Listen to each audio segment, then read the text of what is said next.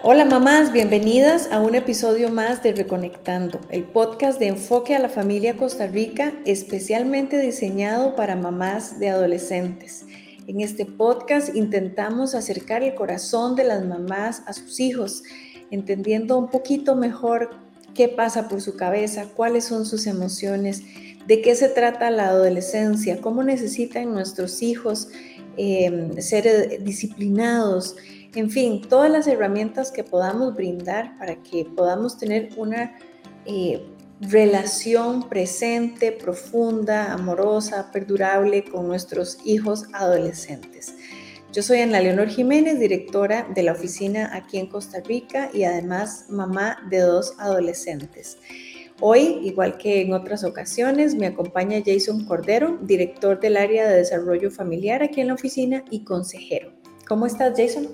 Hola Anita, muy bien, gracias a Dios. Encantado como siempre de poder conversar con vos y de poder seguir sumando a la tarea de, todas las mamás, que es una tarea hermosa, un privilegio, pero también es un desafío, ¿verdad? Poder acompañar en el crecimiento a nuestros hijos adolescentes. Y hoy, eh, para hablar de un tema fascinante, ¿verdad? Pero fascinante a otro, a otro nivel que tiene que ver con el pensamiento de nuestros hijos, ¿verdad? Lo que piensan ellos, que es tan común, pero tan común escuchar a mamás y a papás decir, es que no sé de qué está hablando, no sé qué le pasa por la mente, de repente se enoja por nada, de repente está hecho un amor, este, ¿por qué es que cuestiona todo? ¿Por qué lo pregunta todo? ¿Por qué ahora es y entonces los adultos decimos es insolente, rebelde, que básicamente se traduce a está pensando por sí mismo, está tomando sus decisiones y ya no piensa como nosotros, y ya no quiere seguir nuestros pensamientos, entonces es rebelde, es insolente, ¿verdad?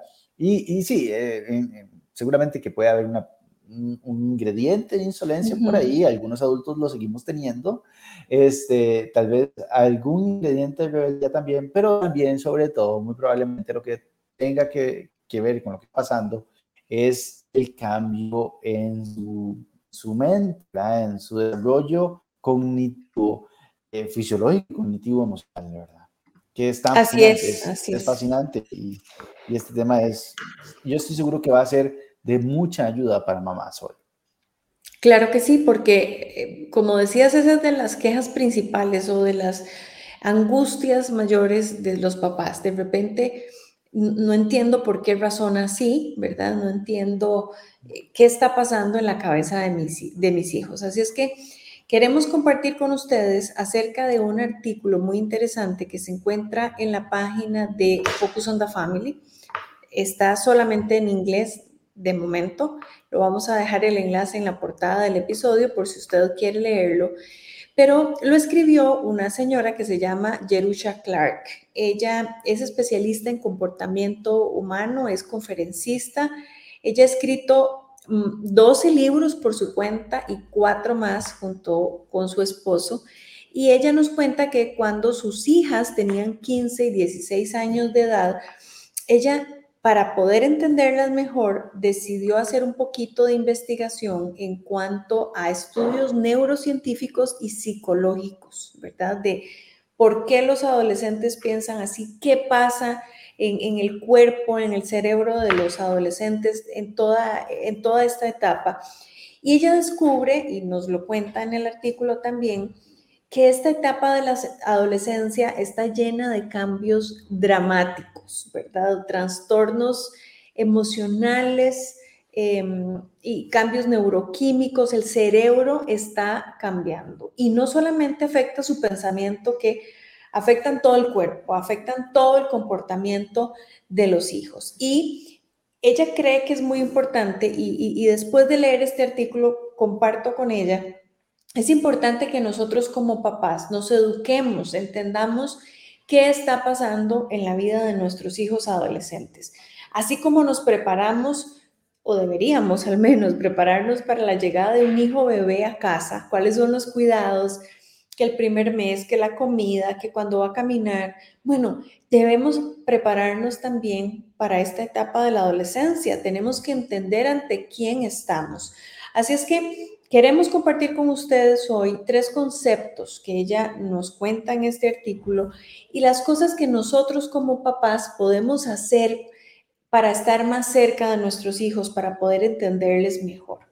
El primero es em, entender a los hijos o el, cerebro de nuestros hijos en la etapa de la adolescencia como una zona de construcción, una zona de trabajo constante. Porque cuando los hijos, los chicos están pequeños en los primeros años de vida, hay un crecimiento enorme eh, en el, cerebro, ¿verdad? Hay eh, procesos de aprendizaje, ¿verdad? Y entonces eh, el, cerebro de los chicos crece rápido, pero es en el, en el proceso de la adolescencia donde hay algunos cambios de remodelación. ¿Por qué? Porque están empezando a pensar diferente. Ahora son críticos, ahora tienen sus propios em, pensamientos, tienen sus criterios. Es, increíble, pero eso está pasando en el cerebro de los chicos. Y entonces, esto es lo que ellos necesitan para poder integrar en su cerebro, en su pensamiento, las actitudes, las capacidades que necesitan cuando lleguen a la vida adulta. Recordémoslo una vez más. Los adolescentes no son niños grandes, sino que son adultos pequeños, que están tratando de adaptarse, de crecer, de entender qué necesito para hacerme eh, un adulto productivo, un adulto independiente. Mientras están pasando por esa etapa, dice Jerusha que eh, eh, la remodelación neurológica que, se le, que atraviesan los chicos es muy compleja, es agotadora. A veces ni ellos mismos entienden, así es que a veces es molesta también, pero ¿Por qué pienso esto? ¿Por qué siento esto? ¿Verdad? Entonces, lo que nosotros podemos hacer teniendo en cuenta esto es que nosotros podemos mantener conversaciones con nuestros chicos que sean más breves y de forma más frecuente. Es decir, el chico no está, el adolescente no está en capacidad de tener largas conversaciones profundísimas y filosóficas porque no, no lo logran. No es la forma en la que ellos pueden crecer, pueden aprender, pueden integrar eh, conceptos, pensamientos en este momento. Entonces, es mejor que tengamos conversaciones cortas y frecuentes sobre cualquier tema, sobre cualquier tema. Si usted quiere hablar con ellos acerca del peligro de las drogas o, de, o del sexo prematrimonial o de relaciones tóxicas, no crea que usted en una tarde va a poder echarse así el discurso larguísimo y va a ser suficiente. Es mejor que tenga conversaciones mientras van en el carro al colegio o mientras van caminando al súper, mientras están lavando los platos o mientras están haciendo sobremesa. Encuentre el momento oportuno para decirles, eh, bueno, eso estoy haciendo yo, les mando un, enlace al, al WhatsApp de la familia. Chicos, me encantaría que escuchen este video un video que escuché en Instagram acerca de la importancia de dormir siete horas al menos y todos los cambios que ocurren en el cerebro. El, el, video dura tres minutos y ese video va a ser más agradable que oír a la mamá el gran rato. Y después le pregunto, ¿escuchaste el video? ¿Qué te parece? Podemos intercambiar unas cuantas ideas y no es la perorata de la mamá diciéndole, te vas a quedar ciego de tanto video que estás viendo, los videojuegos te ponen bruto, no sé, cualquier cosa que a usted se le ocurra decir con tal de despegar a su hijo de la pantalla, ¿verdad? Así es que es, es mejor cuando tenemos con ellos diálogos continuos, ¿verdad? Cortitos tal vez, eh, de un mismo tema y no una sola conversación. ¿verdad? Así es que ella nos recomienda, Yerusha nos recomienda utilizar menos palabras, elegirlas cuidadosamente para que nuestro mensaje llegue directamente hasta donde queremos llegar en su cerebro. Es, es, es importantísimo lo que está señalando Anita del artículo de Yerusha, porque como papás y mamás, por supuesto, necesitamos entender que nuestros hijos están cambiando eh, eh, hay, hay, áreas evidentes, ¿verdad? Sus brazos y piernas desproporcionados, ¿verdad? las facciones del cuerpo les van cambiando. por supuesto, todos los cambios eh, en su sexualidad biológica. Es impresionante, pero el cerebro también está cambiando, y es lo que estás señalando. A, junto a este cambio eh, tan importante que es fisiológico, hay eh, por lo menos dos cambios, lo voy a decir como lo dice ella, dos avalanchas que ellos están experimentando. Normalmente nos, nos, nos enfocamos y nos preocupamos en la, en la en la avalancha hormonal, ¿verdad? Y decimos, andan, andan como ahí raspando las paredes y, todos emocionados con el sexo, pero hay otros dos elementos eh, que son igual de intensos, tal vez no nos preocupan tanto, pero es donde se encuentra la, muchas veces la fuente de los conflictos con los hijos. ¿okay? La primera avalancha tiene que ver con las emociones y es que eh, eh, ellos están desarrollando eh, todo un mundo de emociones, eh, de, sensaciones, que no va al mismo nivel o velocidad que nuestras, este, que su capacidad de razonamiento, que su, que su capacidad de, pensamiento, de, ejecutar cosas. Lo voy a decir eh, de esta forma. El cerebro, la parte emocional del cerebro en la adolescencia, por, decirlo de una forma, explota. Y comienzan a sentir de todo, comienzan a sentir emociones de todo tipo. Por eso, ahorita está feliz y yo no sé si al rato va a estar enojado y, de, repente, de, repente explota en euforia por algo o en enojo con algo. Y eso es, y eso es normal, es lo que va a pasar. Pero la parte del razonamiento, de ejecutar cosas, de planificar, de tomar decisiones sensatas, de controlar los impulsos, de prever consecuencias, eso no se desarrolla de los 13 a los 17 años. Comienza a desarrollarse, pero termina de desarrollarse hasta tan tarde como 23, 25 años. Entonces usted nos está escuchando y usted dice, es que yo creo que yo tengo un adolescente de 23 años. Es posible, es posible, suele, suele pasar, ¿verdad? Este, pero tenemos que entender esto, están en una, es un torrente de emociones sin la capacidad mental para administrar y colocar esas emociones en todo lugar. Es decir, es como alguien que tiene que le acaban de dar una cuenta eh, con muchos millones de dólares o de colones en la cuenta bancaria y no sabe cómo administrarlos. Y evidentemente se va a equivocar a la hora de darle una tarjeta de crédito a alguien que no la sabe manejar. Va va a sentir que tiene mucho dinero y no sabe cómo manejarlo. Esto lo tenemos que entender, ¿verdad? La pregunta es, ¿qué podemos hacer? Usted seguramente se va a encontrar, mamá, lidiando con emociones que usted misma no entiende de su hijo. Y el, el, punto aquí, lo que podemos hacer es darnos cuenta de esto, no entendemos sus emociones, pero reconocer que él tampoco, o ella tampoco. Y entonces les vamos a ayudar con lo que la autora de este, de este, de este artículo llama nombrarlo para dominarlo. ¿Qué es esto? Es, póngale nombre a lo que está sintiendo para que lo pueda controlar o para que lo pueda canalizar de, forma correcta. De nuevo, los chicos es muy probable que no sepan decir qué es lo que sienten. Y usted los va a escuchar diciendo de repente, todo es estúpido, todo es aburrido o no sé. Eso me parece estúpido, eso me parece tonto. Eso eh, es que, pero ¿por qué está tan enojado? Porque es que me parece estúpido esto. Y no es que... Puede ser que reaccione así, no puedo entender cómo, cómo se le ocurre haber hecho eso. Exactamente, exactamente. Y entonces, eh, tal vez nuestra, nuestra ayuda para nuestros hijos adolescentes va a consistir en ayudarle a reconocer emociones. No es que le vamos a dar el libro de las emociones a, a, un adolescente necesariamente, ¿verdad? Pero tal vez puede ser, yo creo que los adultos también lo podríamos aprovechar, ¿verdad? Pero sí es ayudarle a describir lo que está sintiendo. Puede ser que, que él no sepa la diferencia entre estoy enojado a me duele, estoy lastimado, eh, a sentirse abrumado respecto a sentirse apático, frustrado, este, o estoy confundido o estoy o me siento triste. Muy probablemente no saben qué están sintiendo.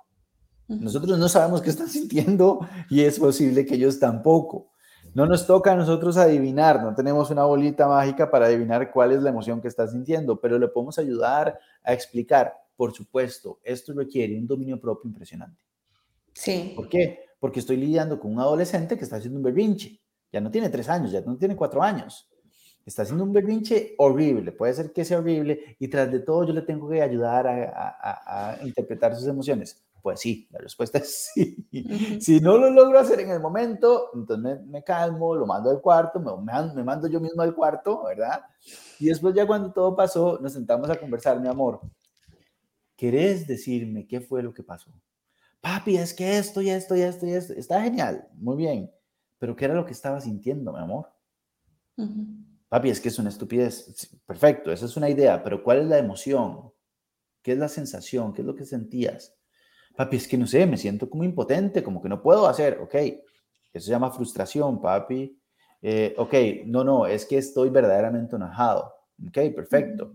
Eh, ¿Qué es lo que te indignó? ¿Qué es lo que te ofendió? ¿Cuál es el enojo? ¿En dónde está? ¿Te sientes incomprendido? ¿Te sientes menospreciado? ¿Te sientes no validado? Y entonces comenzamos nosotros mismos a usar palabras que les ayuden a describir lo que están sintiendo. Ellos están experimentando cualquier cantidad de emociones que antes seguramente habían sentido, solo que ahora la mente está pasando de, este, de esto meramente concreto a lo abstracto.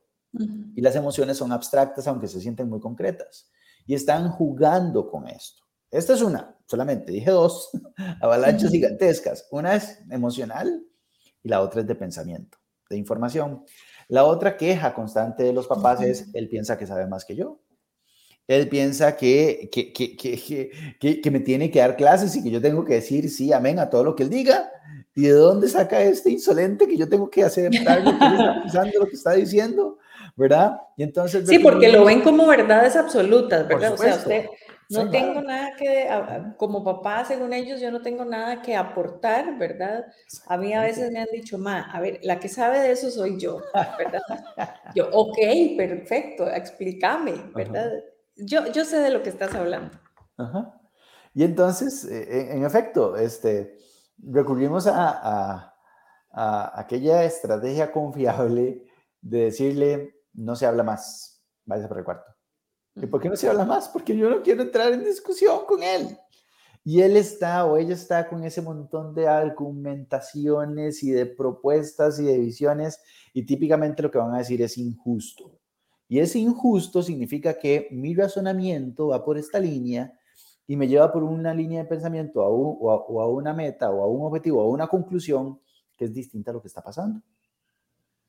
Y papi lo que me propone es lo que está pasando, pero en mi mente hay una línea de pensamiento que me lleva a otra conclusión. Como son distintas, digo, es injusto.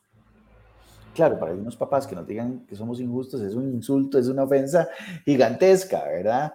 Este, pero necesitamos ayudarles, así como es a organizar sus, sus emociones, nombrarlas, eh, entenderlas, también necesitamos ayudarlos a administrar lo que están pensando.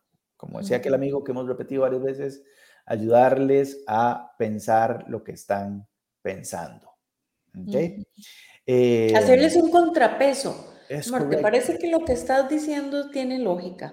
¿O te parece que lo que estás diciendo tiene respaldo en la realidad? ¿Te parece que lo que estás creyendo tiene razones de peso para sostenerse? Necesitan ese contrapeso de nuestra parte. Y nosotros tenemos que dar el chance de que nos expliquen por qué si piensan eso. Porque a veces nosotros estamos viendo desde la experiencia, desde la madurez, desde la adultez, desde décadas de, de, de, vida que les llevamos adelante y sabemos que no, no va, no va a llegar a un buen fin esto. Pero tenemos que dar el chance de que ellos mismos vayan. Ahora, ¿cómo se hace esto?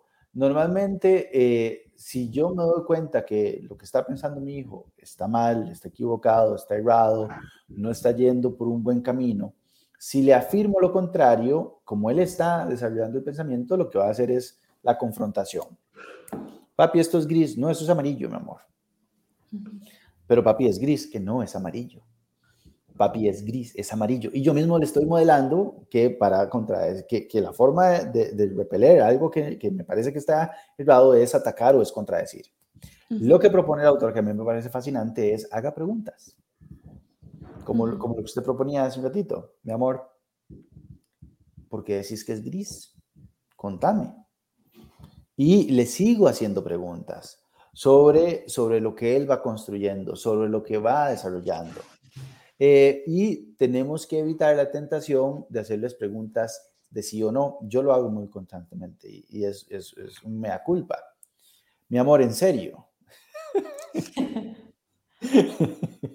Evidentemente, la respuesta no, no, hay forma, o sí o no, ¿verdad? Y si me dice sí, ya él sabe que la respuesta incorrecta es sí, pero si me dice no, no sabe qué responder, entonces matamos la conversación. Es, mi amor, explícame cómo llegaste a esa conclusión. Mi amor, explícame por qué crees que, que ese comportamiento es apropiado. Contame por qué pensás vos que tenés derecho a demandar esto en casa. ¿Por qué crees vos que tenés derecho o que está bien que trates así a tu hermano o a tu hermana? Contame, ¿qué te llevó a pensar que era buena idea no contarnos que la fiesta se trasladó de casa y, simplemente como la fiesta se trasladó de casa, voy a la otra casa y yo no le digo a mi papá y a mi mamá? Contame. Eh, eh, claro, porque atrás lo que estamos diciendo es, esto no tiene sentido, ¿verdad? No tiene ningún sentido, casi que, igual que ellos lo piensan, pero entonces le decimos, mi amor, explícanos. Y, y, las respuestas nos pueden sorprender. Papi, no me pareció importante. Está bien que no te haya parecido importante, pero a mí sí me parece importante. Y soy tu papá, entonces necesito saber a dónde estás. Entonces no habíamos puesto esta regla, pero si te mueves de una casa a otra, nos tenés que avisar. Y nos tenés que avisar, necesitamos saber en dónde estás en todo momento. Eh, papi, es que no te lo dije porque te ibas a enojar. Y yo le puedo decir, tenés razón, pero igual me tenías que decir. o sea, evidentemente, y puede ser que me enoje, pero vamos a ver la forma de resolver el asunto. Y por supuesto, esto requiere mucha, eh, eh Aprendizaje de, de, comunicación. Nosotros, si tenemos un adolescente, nos matriculamos en un curso de comunicación asertiva de varios años y tenemos que pasarlo bien. O nos comunicamos asertivamente con nuestros hijos o va a ser un pleito.